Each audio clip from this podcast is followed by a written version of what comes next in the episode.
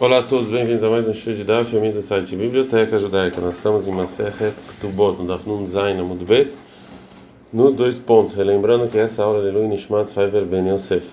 É, a gente viu na é, Mishnah, e Giasman chegou, a, chegou a, o momento do casamento Velonisu e não casaram, então o homem tem que sustentar a, a mulher, a noiva, e caso ele seja Cohen, ela pode comer trumá, que é a parte da produção que era dada somente ao Cohen. E a vai explicar por que, que a, a noiva é proibida comer trumá antes de casar. Marula falou: "Ladvar Torá pela Torá, o Sabat Israel, a mulher noiva que está noiva de um Cohen, não vai trumá, pode comer trumá. Lembra? Acontece que ele vai criar 22, 11 vê Cohen que veja o Cohen quando ele comprar um escravo que nem caspou com o dinheiro dele e ele pode comer trumá, vai na nem caspou. E a noiva também é considerada essa compra. O mata mamarujina olha, por que que Ramin falou para não comer?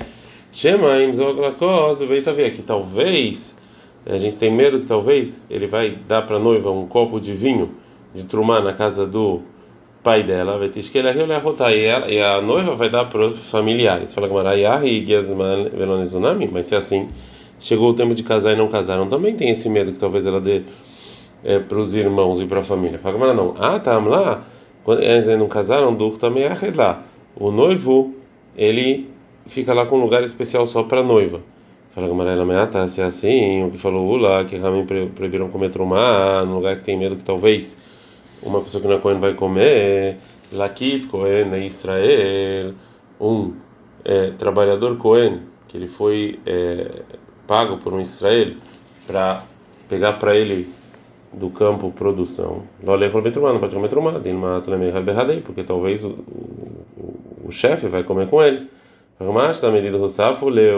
Aclei. Aqui não tem nenhum problema, pelo contrário. Ou seja, quando, quando é, o dono está dando comida para o trabalhador com ele, não, não o contrário. Agora a vai trazer uma outra explicação para Mishnah que a noiva é proibida comer de trumá antes de casar. Rav Shmuel Barav Yehuda ele falou o seguinte: o motivo que é proibido comer trumá é Mishum, porque a gente tem medo que o talvez o noivo vai encontrar lá é, simfon, alguma coisa que ele não vai gostar, que vai anular o casamento, ou seja, algum defeito, né? E a pessoa que santificou uma mulher e depois encontra um defeito que ele não sabia, o casamento não valeu.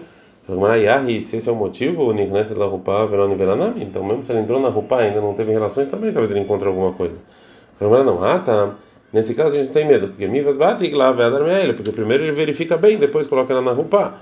Ela meata, então se é correto o que falou Rav Shmuel Bariuda, que também proibiram para noiva comer trumá, porque tem medo que talvez vai encontrar algum defeito, alguma coisa assim, o casamento não vai valer. Eved Cohen, um escravo de um Cohen, Shelekahom, Israel que ele comprou de um judeu normal. Mishum Simpon também não pode comer Trumá, porque talvez ele vai encontrar o Cohen algum defeito e não vai querer esse escravo. Fala que Simpon Bavadim Leika, ou seja, não tem esse medo por escravo de de Abrae, porque se tem algum defeito que dá para ver, a casa ele se consegue ver. Vei de Gavai, se não dá para ver, ele é ele usa o escravo para trabalhar. O que ele tem escondido, ele não se importa. E se você falar que se ele vai encontrar algum defeito de outro de outro de outra natureza, como por exemplo, Nimtsaganav, que eh, ele encontrou que na verdade esse escravo é o ladrão, ou ou cumbiustus ou sequestrador, e guió, ou seja, o, é, o, o a venda valeu é porque deveria saber, tem muitos escravos que são assim. Maika, então, que outro defeito poderia ter? Talvez o escravo listime zuyan. Ele é uma pessoa que rouba de maneira com armas, ele mata pessoas. Ou murtav le malhut, ou ele pecou contra é, o reinado, né? E então isso aqui, é, provavelmente o rei vai atrás dele, mas ano kala itley. Mas todos esses defeitos o dono saberia, porque todo mundo fala sobre esse assunto. A Gemara então trouxe duas explicações por que Ramim proibiram a noiva de comer trumá. Segundo Ula, porque talvez vai dar trumá para os parentes. Segundo Rav Shmuel Bariuda, porque talvez vai encontrar algum defeito e vai anular o casamento. Então agora uma pergunta, Mirdei ben lemar ben lemar loach, mas bem não, já que segundo os dois não comem trumá, qual a diferença entre eles? Fala que bem não, a diferença na prática entre eles, Kibel, é que o, é, o noivo ele aceita casar com essa noiva, casar com essa mulher, mesmo se ele tem, se ela tem algum defeito. Essa é a diferença prática entre entre eles. E também a segunda diferença é Massar Ve'alar. Se o pai deu a noiva pro enviado do noivo que veio pegar ela, né? É, e é, e nesse caso, já que já saiu da casa do pai, não tem medo que talvez ela vai dar para os parentes, né? A Mishnah trouxe então uma discussão sobre é, a medida de trumá que o Cohen pode dar para a noiva. O Rabitarfon, no Rabitarfon fala que pode dar, no Dim Lakol, pode dar todo todo sustento, trumá. O Rabi vai falar metade de metade. A Marabai falou, bem, que a discussão é Bebat Cohen, a filha de um Cohen que está noiva de um Cohen. A Bebat Israel é Cohen, mas filha de um Israel que está noiva de um Cohen. E Viracol todo mundo concorda, mas é meio a meio.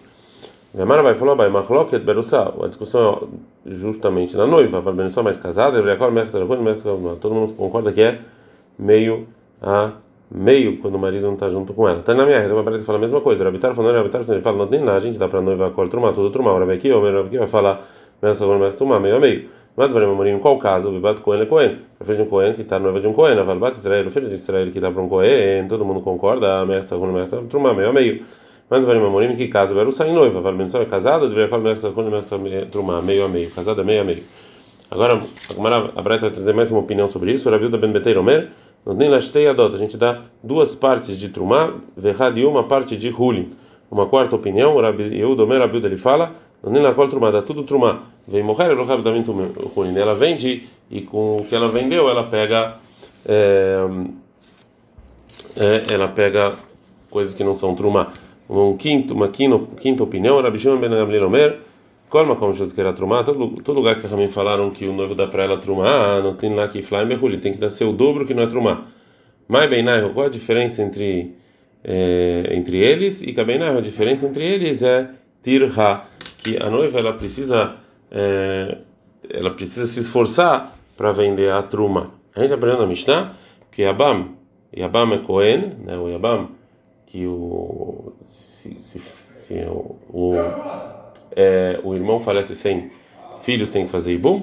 E não mahil truma, não dá para ibam to truma, mas tá qual motivo? Que nem a casa para está escrito que tem que ser uma compra da pessoa. Vai que nem a aqui não é dele, é do irmão. A gente aprende na Mishnah, está xixá rodashim mas se ela ficou seis meses diante do marido e seis meses diante do Yabam, mesmo tudo diante do marido, menos um dia no Yabam, ou tudo diante do Yabam, menos um dia que estava no marido, não come truma. Mesmo que ela ficou, que a noiva ficou durante a maior parte dos 12 meses adiante do marido, que pela Torá é considerado que realmente uma compra dele, o Tana falou que ela não come trumá. Para que você precisa falar do Yabam? Realmente a Mishnah não tinha necessidade de ensinar essa parte. A gente aprende a Mishnah, a Mishnah tradicional, ou seja, isso é os Ramim antigos que falaram que a noiva de Cohen, que chegou o tempo de casar, come trumá mas o tribunal depois fala que não come trumá até entrar na roupa. Fala, qual, maitama, qual o motivo? A Marula falou, tem gente que falou esse nome do Rav Shmuel Bariuda, Mishum Simpon, que de novo eles, eh, tem, o, o, tribunal tem medo que talvez o noivo vai encontrar um defeito nela e vai o casamento vai estar anulado. É, a Gemara pergunta então por que que o, o primeiro tribunal então permitiu para a noiva comer a trumá quando chegou a época do casamento Bishlem Aleula, dá para entender a opinião do Ula que a gente falou anteriormente, que a Kamim proibiram a noiva do Cohen comer trumá, que talvez vai dar trumá para os parentes, Kamaita, então, o primeiro Beidin que proibiu, Shema Imzog Lakos, Beitavia, que talvez realmente ela vai dar para os parentes, como a gente falou. E Batraita e o, e o tribunal, depois, e acrescentaram Mishum Simpona, que instalaram também esse medo de talvez encontrar alguma coisa que o marido não vai gostar. A gente está no Daf, no Retamud Bet. Ele era Shmuel Bar mas segundo Shmuel Bar tem um problema. Kamaita, seja o primeiro tribunal falou Mishum Simpon, que talvez vai encontrar alguma coisa que eh, não vai gostar. O Batrat e o último Mishum também, mas vendo qual é a diferença então do primeiro e do último? Fala, ah, mas bem, a diferença é abdicat hut, ou seja, que quando a noiva verificam, os parentes verificam, os parentes do noivo verificam que realmente eh, ela não tem nenhum defeito, se isso aqui funciona para anular esse medo. Quando chega na época do casamento, então o noivo agora tem que sustentar é, a noiva, ele verifica ela através dos parentes se não tem nenhum defeito. Mas vai Ruth chama abdicar. É o primeiro tribunal acha que isso aqui funciona, ela, e ela já come truma. E Marsavari, segundo o tribunal, fala que isso aqui não funciona.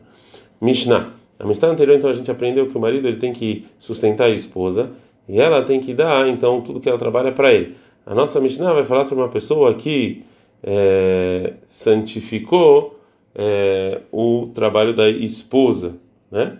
Ele, ele fala que santificou tudo o trabalho dela.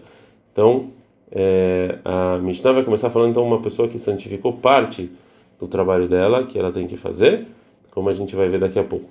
A Makdish Maasei Edeisto, uma pessoa que fala aqui que ele santifica o que a esposa tem que fazer, que ela tem que fazer para ele, ou seja, ele fala, eu santifico de agora tudo que você, tudo que minha esposa vai é, ganhar, ela faz o trabalho dela e come esse trabalho, ou seja, tem que se autossustentar do que ela está fazendo, já que não valeu essa santificação.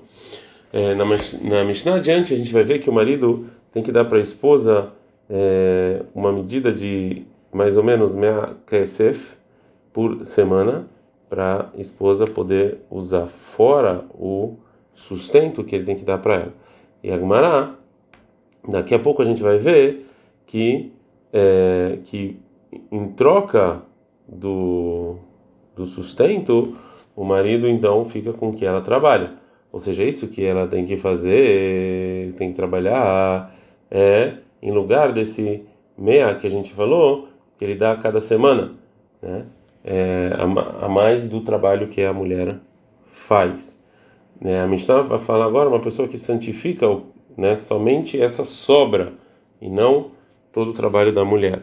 Então fala a pessoa que santificou a o que sobrou do trabalho da esposa, que ela faz mais do que ela deveria, ora meio, meio, fala, Egdesh, valeu, está santificado.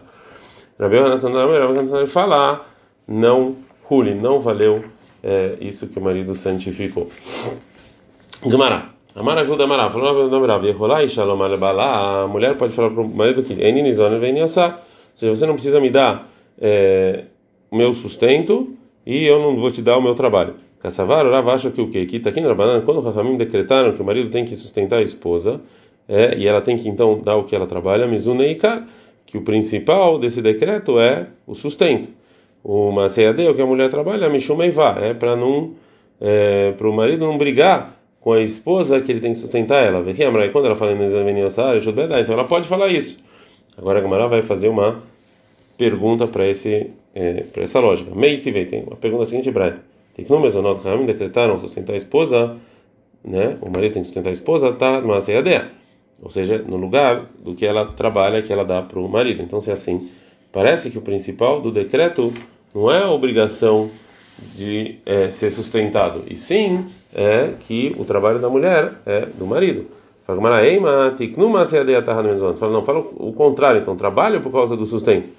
Lema Messai, vamos falar que a Mishnah ajudou Rav, a Makdish, Maseia a pessoa que santifica então o que a esposa está trabalhando, ora e ela então continua trabalhando e come.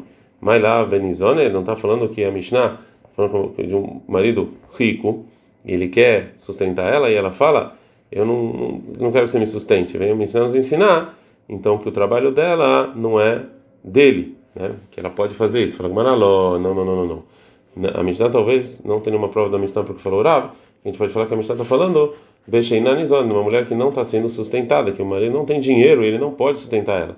E já que ele não pode sustentar ela, ele não tem o um mérito, então não tem nenhum mérito sobre o trabalho dela também.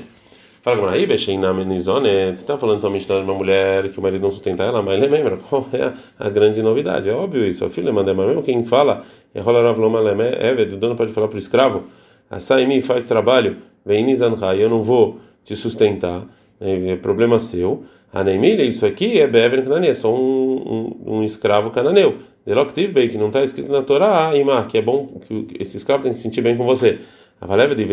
Mas se um escravo judeu que está escrito em Devarim 15, 16, e que tem que estar tá bom com você, Ló, o dono não pode fazer isso. Né? Ele tem que sustentar esse escravo. muito mais a esposa. Né? Ele não pode falar que a gente está falando então uma pessoa que não tem, pessoa que não tem como sustentar a esposa, que é óbvio que nesse caso ele também não tem nenhuma, nenhum mérito sobre o trabalho dela.